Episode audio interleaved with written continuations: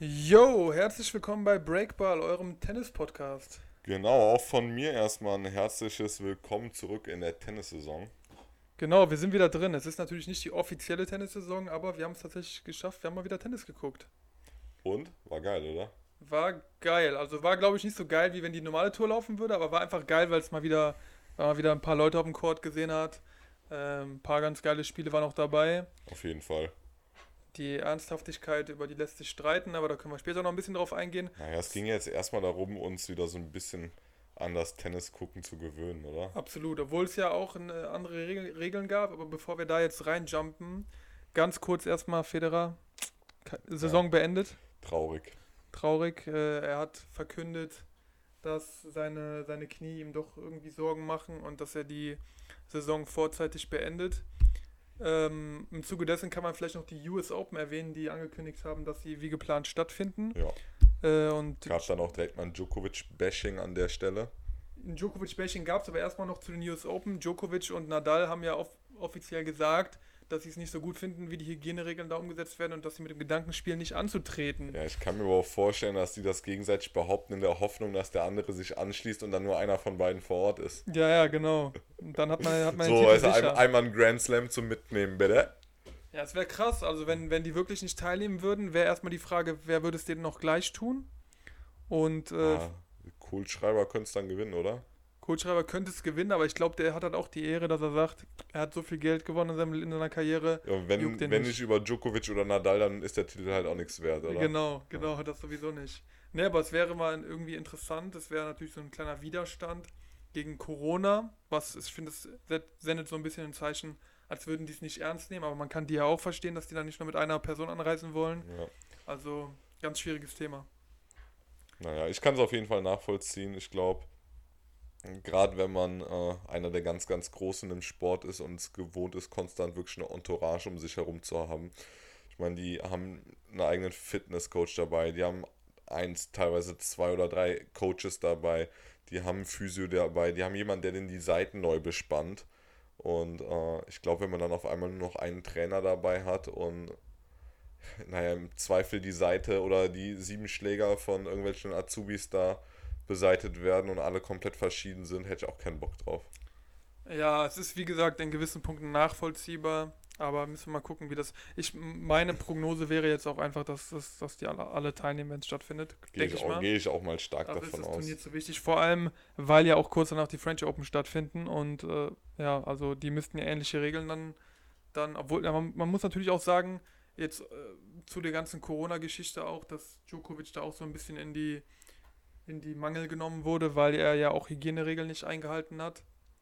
Äh, beziehungsweise sein Turnier, Ja. also beim Adria-Turnier wurden äh, Hygieneregeln nicht eingehalten, die weltweit sozusagen gelten. Also Ja, es ging ja erstmal los mit der ganzen Tatsache, dass er halt auch gesagt hat, mit einer Person kann er sich nicht vorstellen, da anzureisen. Nee, das war, jetzt- also das war ja schon die so US dieses, Open, genau. ja, ja, klar, das war ja klar, schon so dieses, der ist ein bisschen abgehoben Genau. und dann war der Rest natürlich gefundenes Fressen. Ich meine, wenn du dann irgendwie Fotos auf Instagram postest, wo du mit Dominik Thiem und Sascha Zverev äh, Arm in Arm stehst oder bei einem gemeinsamen Fußballmatch ja, dich da gab's auch, ablichten genau, lässt, da gab's auch so ein dann, bisschen ich meine, negative Presse, ja. ich meine, das, das hätte man dann schon wissen können. Wenn- die Stimmung gerade per se nicht gut ist, muss ich mit sowas vielleicht nicht noch unbedingt Öl ins Feuer kippen. Ja. Also das war vielleicht ein schlechtes Timing. Ja, aber es ging halt auch ein bisschen darum, dass bei seinem, seinem Turnier, in Anführungszeichen, es halt auch so war, dass die Zuschauer alle nebeneinander saßen, die Stadien waren voll. ja, viele und, junge, äh, hübsche Frauen auch im Stadion, habe ich gesehen. Da habe ich jetzt nicht so drauf geachtet, um ehrlich zu sein, aber für mich steht der Tennis immer im Vordergrund. Ja. Nee, aber ähm, Djokovic hat das dann halt so ein bisschen auch gekontert, indem er gesagt hat, äh, dass jetzt die Lage in, in den USA und Großbritannien nicht vergleichbar mit der Lage in Serbien ist und deswegen muss man da halt auch Unterschiede machen und dass er sich halt auch genau an die, an die Vorgaben und Richtlinien seines Landes gehalten hat und dementsprechend, äh, ja, Ja, sollten ich die Leute da nicht ähnlich. so. Ähm, ich glaube auch, man sollte schon vernünftig differenzieren, wie ist das Risiko in welchem Sektor. Ja. So, und meine, äh, jedem sollte es klar sein, wenn er momentan irgendwie Husten oder Fieber hat oder irgendwelche Symptome, dass er sich nicht in ein, Sta in ein Tennisstadion begibt oder dass er nicht damit auf die Arbeit fährt oder was auch immer. Also, äh, wenn da jeder ein bisschen mit Acht gibt, lässt sich das Risiko, denke ich, äh, durch den reinen Menschenverstand schon gut eindämmen.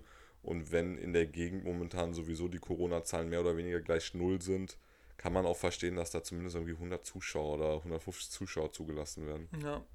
Ja, gut, weg ein bisschen von Corona hin zum Tennis. Äh, Adria-Turnier hat ja stattgefunden mit besonderen Regeln. Also es war Fast Four Tennis. Ja. Man muss allerdings dazu sagen, dass nicht alle Regeln der, der, der Next Gen Finals übernommen wurden. Sprich, äh, Kein Coaching. genau, es es war auch gab nur Best of Three. kein Coaching, Best of Three nur. Das lag auch daran, dass die Spieler eben auch äh, größtenteils dann zwei Matches pro Tag absolvieren mussten. Äh, Tiebreak wurde bis sieben gespielt. Und ja, wie fandest du es? Ich fand ehrlich gesagt schon ziemlich spannend, weil der Satz halt wirklich direkt brutal losging. Also man wusste halt bei, bei 0-0 und Break hinten, jetzt wird schon eng. Auf der anderen Seite, wenn man fest vorspielt, wünsche ich mir schon Best of Five, damit, naja, im Endeffekt bei einem Best of Three Fest Four Match kann sich auch Krajinovic halt mal durchsetzen. Ne? So, und das haben wir jetzt auch erlebt. Ich möchte ihn damit jetzt nicht irgendwie degradieren, aber normalerweise, wenn ein Sascha Zverev, ein Team und Djokovic mit dabei sind, hat, hat er es eigentlich verdammt schwer, ein Finale zu erreichen. Ja, sehe ich. äh, Also Team war jetzt nicht im, im gleichen äh, im In der gleich- gleichen Gruppe. In der gleichen Gruppe, Genau. genau. Man muss natürlich dann letztendlich sagen, also Team, um jetzt auch mal vorwegzunehmen, der Prince of Clay hat das Turnier auch für sich entschieden. Hat auch ganz geiles Tennis gespielt. Hat auch geiles Tennis gespielt. Ähm, ja, es waren ein paar coole Matches dabei. Es, es hat halt immer so ein bisschen mitgeschwungen, insbesondere bei dem Match, was wir auch zusammen geguckt haben. Dimitrov gegen Lajovic. Das, Wir haben auch Team gegen Dimitrov zusammengeguckt. ja, haben wir auch zusammen geguckt. Ja. Ich wollte jetzt darauf hinaus, dass, dass man bei dem Match so ein bisschen den Eindruck hatte, dass da noch so ein bisschen die Ernsthaftigkeit gefehlt hat. Also insbesondere der gute Dusan, der wirkt dann manchmal so ein bisschen ja, unmotiviert auf, dem- auf dem Platz. Vielleicht liegt es auch an seinen vielen Unforced Errors, aber ähm, ja, da, da hat, fand ich noch so ein bisschen, dass, da hat man auch noch gemerkt, dass es ein Exhibition-Turnier ist. Aber nachher, als dann auch Dimitrov gegen Team gespielt hat, ich meine, gut, die haben auch mal gelacht, wenn ein cooler Ballwechsel war, aber da hat man gemerkt, die wollten gewinnen. Klar, die wollten auf jeden Fall gewinnen, wobei ich weiß nicht, ob du dich an den Tweener von Team erinnern kannst. Also äh, Dimitrov hatte äh, für mein Empfinden keinen schlechten Stopp gespielt. Und zwar, ich glaube, zweiter Satz, irgendwie 2-3 oder so stand. Ja, es war, es Also es war auf jeden Fall eng und da war das Spiel so, entweder Team zieht es jetzt durch oder es geht halt in den dritten Satz. ja, Und ja, der gute Dominik Team hatte dann irgendwie beim Stand von äh, 40 beiden oder 30, 40, was weiß Gott was, äh, auch nichts Besseres zu tun, als zum Netz zu laufen und das Ding mal eben durch die Beine zu spielen. Also das würde der in einem da, da, Turnier nicht das machen. hätte der jetzt irgendwie im Australian Open Finale vierter Satz gegen Djokovic wahrscheinlich nicht getan. Ja, Aber ich fand es trotzdem cool. Du hattest bei vielen Spielern das Gefühl, die haben wirklich Spaß, wieder auf dem Platz zu stehen. Die haben auch Bock auf geile Ballwechsel gehabt. Die wollten den Zuschauern auch ein bisschen was bieten, hatte ich das Gefühl. Und ja, gut, beim Zverev hatte ich das Gefühl phasenweise nicht, aber dazu kommen wir gleich, denke ich, auch noch. Ja, was man auf jeden Fall noch erwähnen muss äh, zur Gruppe rund um Team, äh, der gute Jumor angetreten, nach zwei Spielen verletzt, verletzt. und wurde schon ausgetauscht durch äh, Milojevic. Ja, der hat sich aber ganz gut, ganz gut gemacht. Der hat Dimitrov dann tats- tatsächlich besiegt. Er hat Lajovic dann auch besiegt, allerdings hat er auch aufgegeben. Ich frage mich ja, wie sowas dann abläuft. Weißt du, gerade bei so einem Exhibition-Turnier, ob dann der gute Joker dann kurz mal bei WhatsApp geschrieben hat, so, Bruder, wir haben hier einen Verletzten, kannst du kurz? Ja, er war ja Serbe, So, ne? ja. Also deswegen vielleicht echt so. Ja. Oh, was wäre gewesen, wenn jetzt noch einer sich verletzt hätte? Hat er da zwei, drei Spieler in petto? So ein Bautista Agut, der noch irgendwo hinten. Wie gesagt, das, deswegen äh, frage ich mich ja wirklich dann, wie, wie läuft sowas mal behind the scenes ab, Ja. weißt du? Ob dann, ob das nur so eine kurze WhatsApp ist oder ob man da irgendwie Überzeugungsarbeit leisten muss oder ob das vielleicht auch ein viel größerer bürokratischer Akt ist oder ob das halt wirklich in so zwei Minuten geklärt werden kann. Da müssten wir den Joker mal fragen. Ja, ich frage ihn beim nächsten Mal, wenn wir ihn sehen. Fra frag ihn mal genau. Ja, gut, äh, Milojevic ist jetzt auch jemand, der relativ jung ist, 95er Jahrgang, hat auch eine Karrierebilanz im Einzel von 1-1. Also er ist wirklich jetzt auch niemand, der, Noch ein sehr unbeschriebenes Blatt. genau, er hat sich ja wahrscheinlich dann auch sehr gefreut, dass er da teilnehmen darf.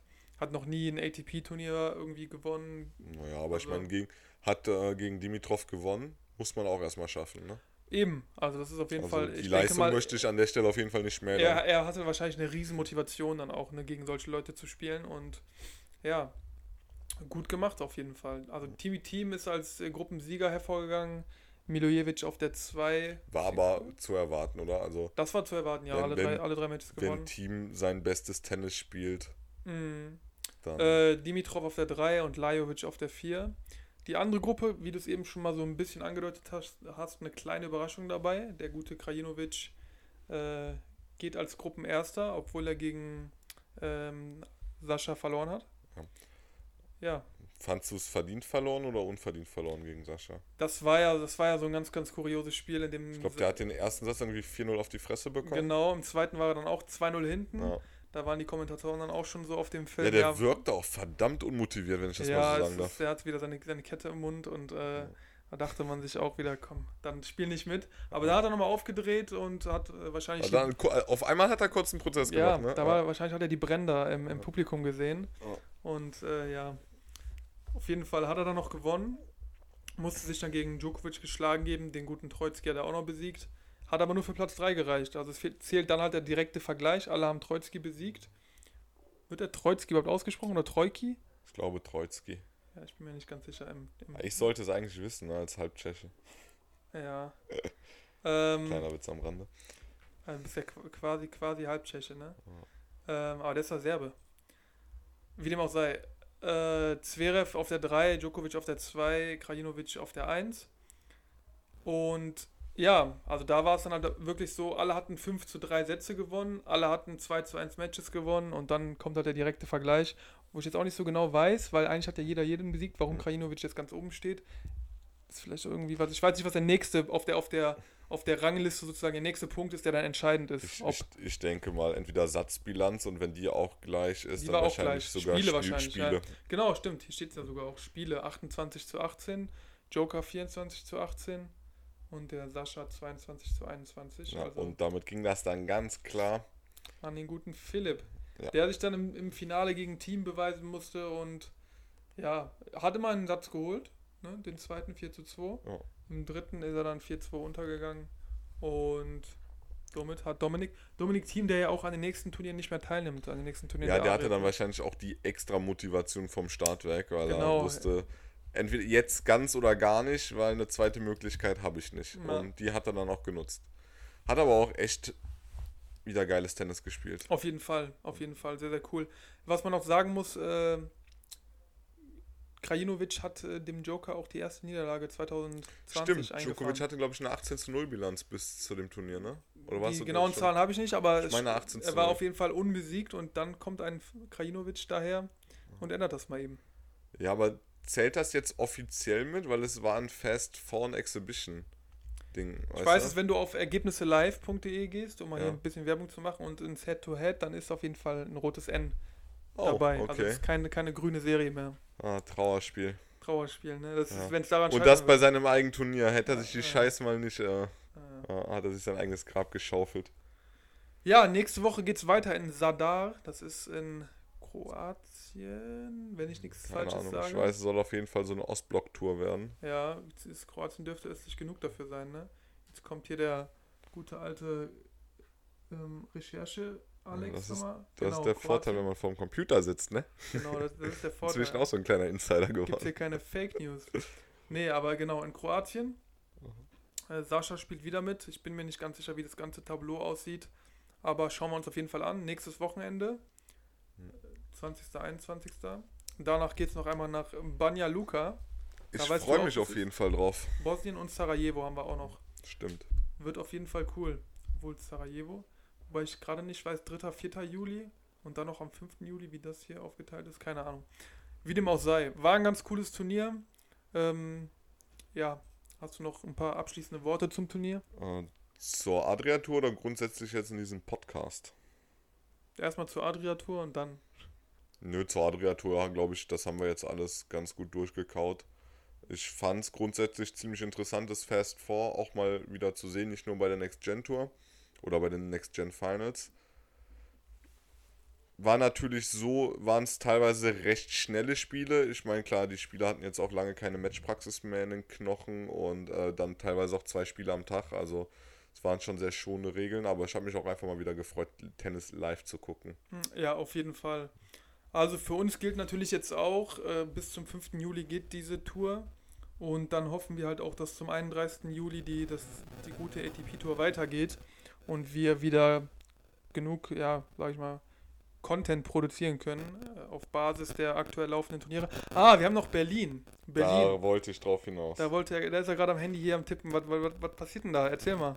Ne, wo ich mich ganz besonders drauf freue, ist das Tommy Haas Comeback. Genau, Tommy Haas hat sich entschieden, äh, in Berlin anzutreten. Zverev ist auch dabei. Ja, Ich glaube, er spielt Nick noch Doppel- Doppel Nick auch, ne? ist auch dabei. Ist er auch dabei? Ja. Echt? Ach cool. Ist, warum fahren wir nicht dahin?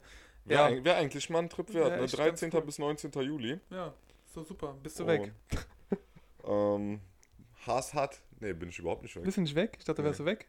Ich bin vom 28. bis zum Schlag mich tot 11. oder so im Monat. Ah, können wir, dann kannst du direkt nur nach Berlin fliegen auf dem Rückflug. Wie gesagt, also Berlin würde ich mir auf jeden Fall gerne mal das ein oder andere Spiel angucken.